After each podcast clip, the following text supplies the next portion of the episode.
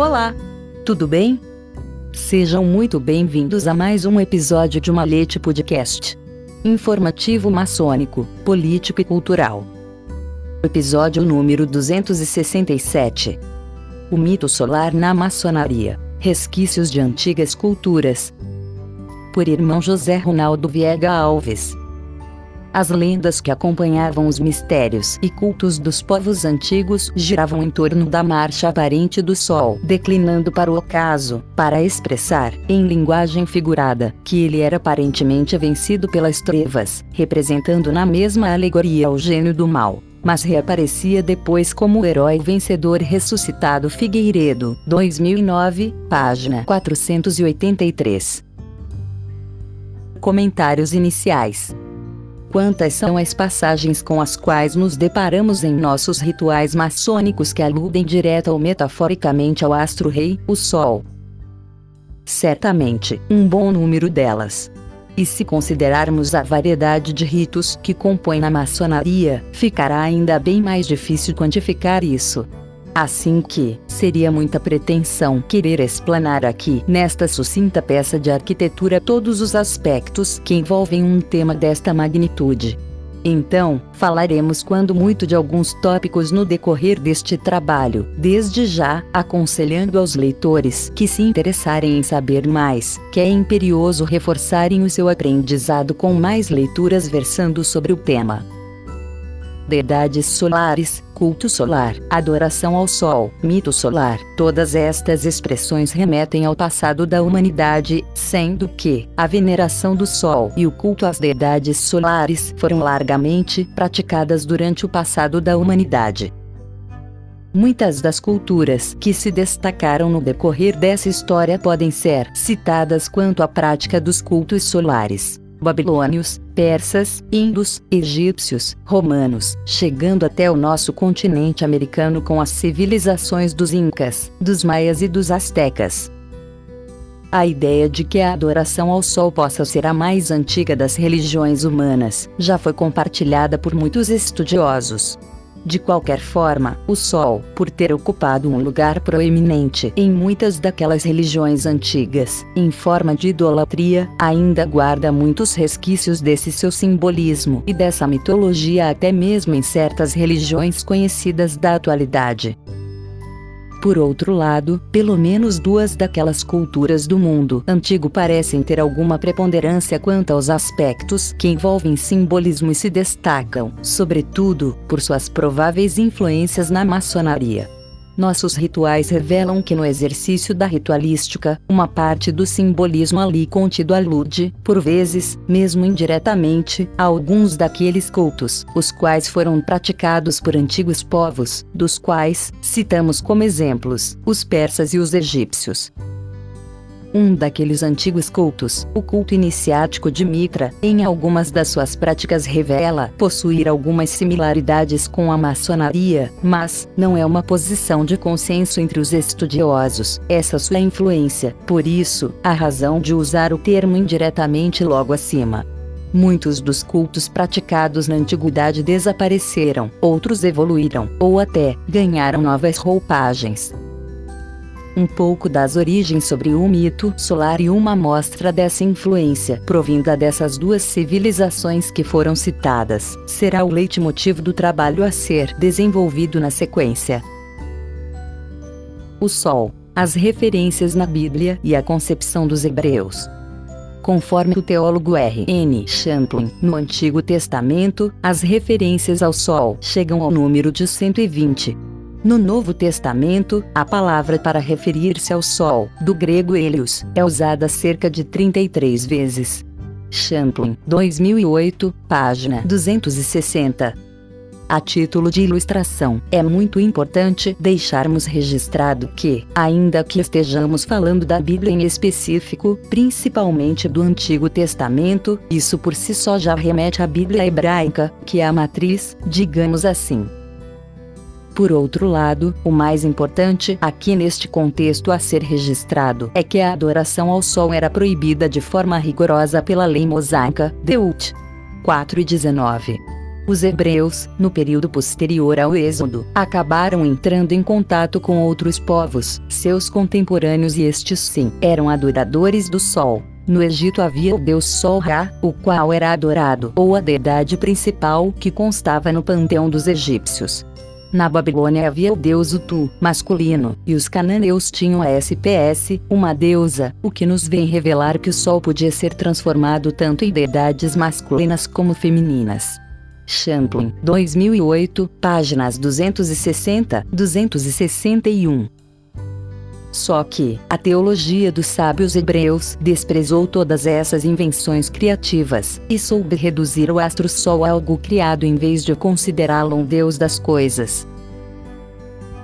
Fé religiosa, misticismo e ciência ainda com base nos escritos de Champlin, e para que tenhamos uma ideia geral sobre o que representou o Sol para as culturas antigas. Esse desejo em conhecer mais e mais sobre o Sol de parte dos antigos acabou fomentando o desenvolvimento de algumas das ciências da antiguidade. Então, chamamos a atenção para outros aspectos que valem ser descritos, ainda que, resumidamente, tudo em função da atenção que o Sol mereceu pelo homem desde a antiguidade, pois, além de ser motivo de adoração, era alvo da curiosidade e de observações atentas do homem.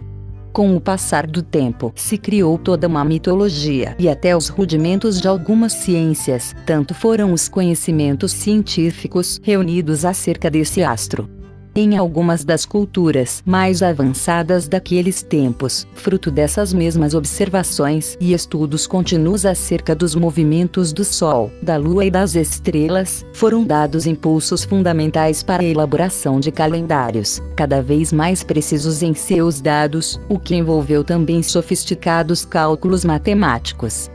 Também, os conhecimentos adquiridos para a formação do que, a princípio, conhecemos como astrologia, a qual começou como uma mistura de misticismo e ciência, e acabou sendo a precursora da futura astronomia. Na verdade, nesse período da história do homem, havia uma mistura de misticismo, fé religiosa e ciência, esta última, ainda incipiente.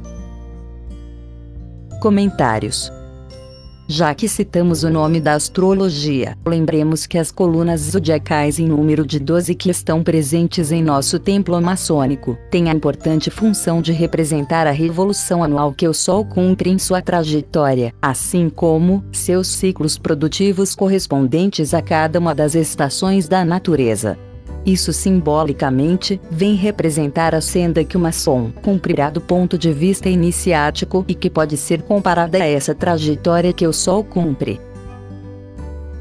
Das influências com raízes persas.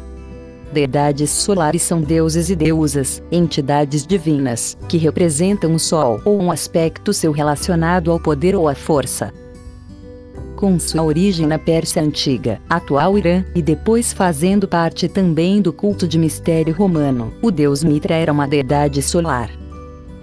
Zoroastro é a designação grega para Zaratustra, grande legislador persa fundador de uma das mais antigas religiões, que ficou conhecida por várias outras denominações: culto do fogo, magismo, masdeísmo, zoroastrismo, a prática do bem e das virtudes era um dos preceitos do zoroastrismo. Conforme o irmão Teobaldo Varoli Filho, o crente deveria livre e conscientemente amar e servir a Hormuz e evitar ou expulsar as forças malignas de Angra Mainyu ou Arimã, o inimigo, equivalente a Satã ou o diabo dos cristãos Varoli Filho, 1977, página 98 e mais adiante, ainda se referindo aos cultuadores da religião. Deviam nos seus cultos ficar voltados para o Oriente ou ponto cardeal do nascimento do Sol. De certo modo, o Sol era o olho de Hormuz, o Criador, construtor, vivificador. No zênite, isto é, ao meio-dia, o Sol, irradiando o máximo de luz, reduzia as sombras e o homem, de pé, completamente iluminado, não poderia fazer sombra a ninguém. O trabalho místico acompanhava o sol, cuja luz decaindo e aumentando as sombras para o lado do oriente, cansaço humano, morria completamente à meia-noite, hora do máximo de trevas, mas ocasião que o astro-rei começa o seu renascimento ou a sua volta, razão pela qual os discípulos se despediam com um banquete frugal Varoli Filho, 1977, página 99. Comentários Evidentemente haveria muito para discorrer sobre a história e os princípios dessa que é uma das mais antigas religiões, mas fugiríamos do nosso propósito aqui, que é somente mostrar o quanto, e isso já fica explícito a partir do pequeno trecho extraído de uma das obras do irmão Varoli, já é possível captar no tocante as influências e similaridades que chegaram até a maçonaria. O zoroastrismo, religião sobre a qual falamos um pouco, não se conservou puro por muito tempo, vindo com o tempo a se misturar com outras religiões. Além dos novos cultos que surgiram como resultado dessas fusões, o culto de Mitra voltou com força. Sobre o deus Mitra veremos um pouco mais logo na sequência. A doutrina, que a princípio dividira o mundo em uma força do bem, Hormuz, e as forças do mal, Arimã, sofreu modificações no seu panteão, digamos assim, onde havia um deus único, Mazda, que era secundado por Mitra, deus do sol. Os cultos mitraicos o mitraísmo era um culto de origem persa que acabou se difundindo bastante na antiguidade, tanto que chegou a ser adotado em vários continentes, além de ter exercido influências em outros cultos praticados pelos essênios, gregos, cristãos e muçulmanos, e bem depois na maçonaria. Em Roma, particularmente, no primeiro século da era cristã, o culto acabou se espalhando velozmente dentro do exército romano e das classes mercantes e escravas, sendo que uma quantidade substancial de templos foram construídos. Mitra era uma das mais antigas divindades persas, e como já foi dito, o deus Sol do Vademecum maçônico, de autoria do irmão João Ivo Girardi, retiramos a seguinte passagem do verbete mitra.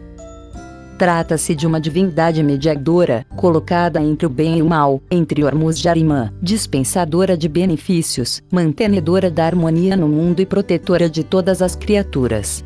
Sem ser o Sol, é invocada com este por ser sua representação é a força imanente do Sol, e com tal concebida como a reguladora do tempo, a iluminadora do mundo e agente da vida Gerardi, 2008, página 430. Culto solar mitraico e solstícios. De um artigo de autoria de um dos nossos grandes pesquisadores, o irmão Hercules Poladori, transcrevemos a seguinte passagem. O culto solar mitraico é similar aos outros cultos solares, sendo no hemisfério norte a noite mais comprida do ano de 24 para 25 de dezembro no início do solstício de inverno. Era celebrada nesta data a festa do Natalis Invictis Solis, nascimento do Sol vitorioso. Este culto solar influenciou a maçonaria, através do cristianismo, porém com outra roupagem. Comentários já no Egito Antigo havia outras tantas deidades que estavam ligadas ao Sol, sendo que os cultos que mais se destacaram foram os de Amon-Ra, Horus e Atom, em vista de que estavam associados diretamente aos faraós. No presente trabalho, com relação às influências egípcias, iremos nos ater àquelas que são detectadas na lenda de Irão, lenda que afeta o grau de mestre na loja simbólica e que possui continuidade em mais detalhes por vários graus da loja de perfeição, graus superiores. A bibliografia sobre a lenda de Irão é bastante rica e facilmente encontrável, isso para aqueles irmãos que estiverem interessados em pesquisar mais sobre o assunto a lenda egípcia que precede a lenda de Irão na maçonaria. Em seu artigo Herança Egípcia na Maçonaria, o irmão José Castellani faz um resumo da história do Egito, onde em determinados períodos deixa evidente o quanto o culto solar acabou sendo marcante. Vejamos. A quinta dinastia assinala a decadência do antigo Império já que, nele, encontramos o início da teocracia, implantada pelos sacerdotes da cidade de Heliópolis, nome dado pelos gregos e que significa cidade do sol, a seguidores fanáticos do deus Ra, que suplanta, politicamente, o deus Ptah, de Mênfis. O fim do Médio Império é assinalado pela invasão dos Ixos, povo de origem semita o qual seria responsável pela ida dos hebreus ao Egito. Ao fim do domínio dos Ixos, que foram suplantados pelos faraós tebanos, inicia-se um novo império, cujos principais soberanos foram Tutmés III, Ramsés II e Amenófis IV. Este último, que reinou de 1370 a 1252 AC, passou à história como o soberano que ousou quebrar o excessivo poder dos sacerdotes de Amon, tornando-se um místico do Sol, simbolizado por seu disco, Atom mudou seu nome para Kenatan Horizonte do Disco, conhecida pelo nome de Tel Amarna, tentando tornar universal a sua religião solar monoteísta Castellani, páginas 16 e 17, 2003. Já com relação à lenda de Irão, na transcrição da passagem abaixo em que ele fala sobre a lenda de Osíris, retirada do mesmo livro, fica evidente alguns pontos em comum entre as duas. A lenda de Osíris, o Sol, e de Ísis, a Lua, também deve ser considerada como a precursora da lenda do artífice Irão Abi, ensinada no terceiro grau maçônico. De acordo com a lenda egípcia em rápidas pinceladas Osíris, morto por seu irmão Seti, teve o seu corpo encontrado por Ísis, que o escondeu. Seti ou Tifão, encontrando o corpo, esquartejou e o dividiu em 14 pedaços, e foram espalhados pelo Egito. O corpo, todavia, foi reconstituído por Ísis e, redivivo, passou a reinar, tornando-se a Deus e o juiz do reino dos mortos, enquanto seu filho Horus lutava com Seti e o abatia. Essa lenda, inclusive, não é totalmente egípcia, pois, com pequenas variações, fazia parte do patrimônio místico de todos os povos da antiguidade, como um mito solar. Na realidade, Osíris, o Sol, é morto por Seti, as trevas no 17º dia do mês egípcio, ator, que marca o início do inverno, e revive no início do verão. Castellani, página 21, 2003. Comentários mas, uma coisa seria a afirmação de que a lenda de Osíris deve ser considerada como uma precursora para a lenda de Irão, e outra coisa é construir uma versão essencialmente solar da lenda onde Irão o personagem passa a significar o próprio Sol, onde tudo no decorrer da lenda gira em função da transição do Sol pelos 12 signos do zodíaco. A referência aqui é sobre a versão bastante astrológica criada por Ragon, e que é discutível. Ocidente e Oriente, do nascer ao pôr do sol no intuito de ilustrar melhor este que é um sucinto trabalho e que já vai quase chegando ao seu término, transcrevo algumas das linhas que fazem parte de uma peça de arquitetura de autoria do irmão José Lopes Pereira Filho, que vem para definir a importância do sol e da luz em contraposição às trevas, nada mais, nada menos do que aquilo que os povos antigos sintetizaram em seus cultos, e que sobram resquícios na maçonaria. O Ocidente é o lado ou aspecto do mundo onde o Sol se põe, onde a luz que o ilumina declina, se oculta e se torna invisível, embora faça entrever sua presença, no último clarão do acaso, antes de deixar o mundo submergido nas sombras escuras da noite. O Oriente, o lado oposto, o aspecto do mundo de onde nos vem, nasce emana luz onde na realidade aparece e brilha pelo seu próprio resplendor, esclarecendo e fazendo desaparecer as trevas da noite. Pereira Filho, página 36, 1999. Comentários finais. Como pudemos perceber no decorrer deste trabalho, que é somente uma mostra mínima sobre a influência do mito solar nos rituais maçônicos, o assunto merece ser explorado bem mais pois, é importante conhecermos tanto a origem do simbolismo contido em nossos rituais, em nossas cerimônias maçônicas, como também de onde provém, de que povos, de quais religiões ou cultos iniciáticos antigos a maçonaria sofreu influências, ainda que, depois, tenham sido moldadas e adaptadas aos nossos rituais e aos nossos costumes.